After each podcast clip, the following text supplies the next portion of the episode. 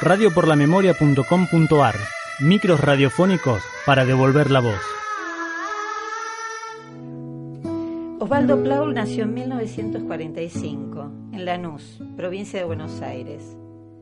Es recordado por sus destacadas dotes artísticas y su creatividad. Las reuniones familiares, él era el encargado de animarlas con su guitarra y sus cantos. Era un gran apasionado por la escritura. A los 17 años fundó el diario Anhelos, el cual redactaba junto con sus compañeros de la Escuela Normal Superior Antonio Mentruit, de donde egresó siendo abanderado y con medalla de honor por sus excelentes calificaciones. Años después, Osvaldo siguió su camino en la Universidad de Buenos Aires, donde estudió sociología. Con una profesión latente en su interior, se recibió y comenzó a ejercer como docente en la misma Escuela Normal de Banfield. Fue reconocido por sus alumnos como un gran maestro, por su calidez y por su generosidad. Más adelante, Plaulo entraría a trabajar en Laboratorio Sabot, llegando a desempeñarse como director de operaciones comerciales. Al mismo tiempo, dictaba clases en la Facultad de Filosofía y Letras de la Universidad de Buenos Aires y militaba en el Partido Revolucionario de los Trabajadores. Se casó con Patricia Escofet y tuvieron a su único hijo, Matías Plaul. Lo que nunca se imaginaron era que un 4 de enero de 1977 iba a ser la última vez que Osvaldo iba a ver a su familia. Ese día, al llegar a la casa de unos amigos en Remedios de Escalada, fueron sorprendidos por hombres armados. A su mujer y a su hijo lo llevaron al hogar y les dijeron que si en 48 horas no tenían noticias, se olvidaran de Osvaldo. Según averiguaciones que pudo hacer la familia, Osvaldo estuvo detenido en el edificio de Coordinación Federal de Buenos Aires, en el primer cuerpo del ejército y en Campo de Mayo. Hasta el día de hoy, la familia sigue honrando y sigue buscando a Osvaldo.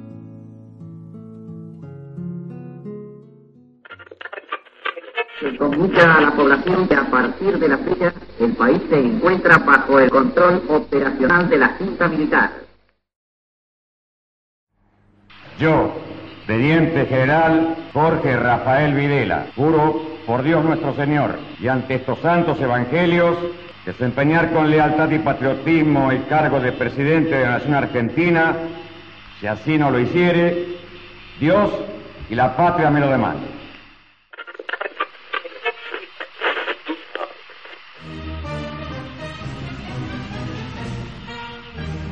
Trasladamos a la Argentina, donde todas las escuelas cerraron sus puertas.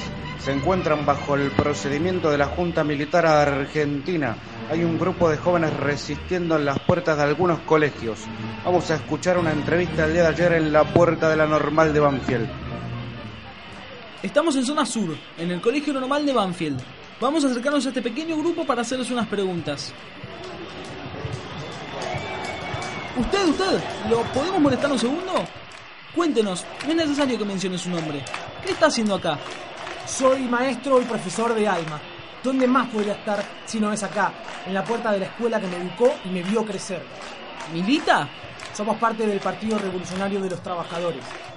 ¿No, no siente miedo? No. Trabajo en un laboratorio, tengo una correcta conducta profesional, no tienen nada en mi contra. Solo soy un docente preocupado por la educación de las jóvenes mentes argentinas. Y dígame, ¿a qué viene a la escuela usted? Estoy acá porque la escuela es un centro de cultura. Hay que defender la educación. ¿Pero no es un riesgo para usted y sus compañeros estar acá? Sí, sí que lo es. Pero está en nosotros la lucha, en nuestras inquietudes, poder brindarles un sentido más integral a la enseñanza. No nos dediquemos solamente a estudiar. La escuela puede ofrecer magníficos complementos como la música, el teatro, la pintura. Es necesario ampliar los horizontes. Debemos formar núcleos, grupos de jóvenes con deseos de trabajar. ¿Siente que vale la pena dar pelea? Pero claro que sí. Tenemos que emprender la tarea, romper la empatía. No nos importa tener que dar el primer paso y demostrar que somos jóvenes de espíritu, que estamos dispuestos a luchar con todo el calor para alcanzar la escuela ideal.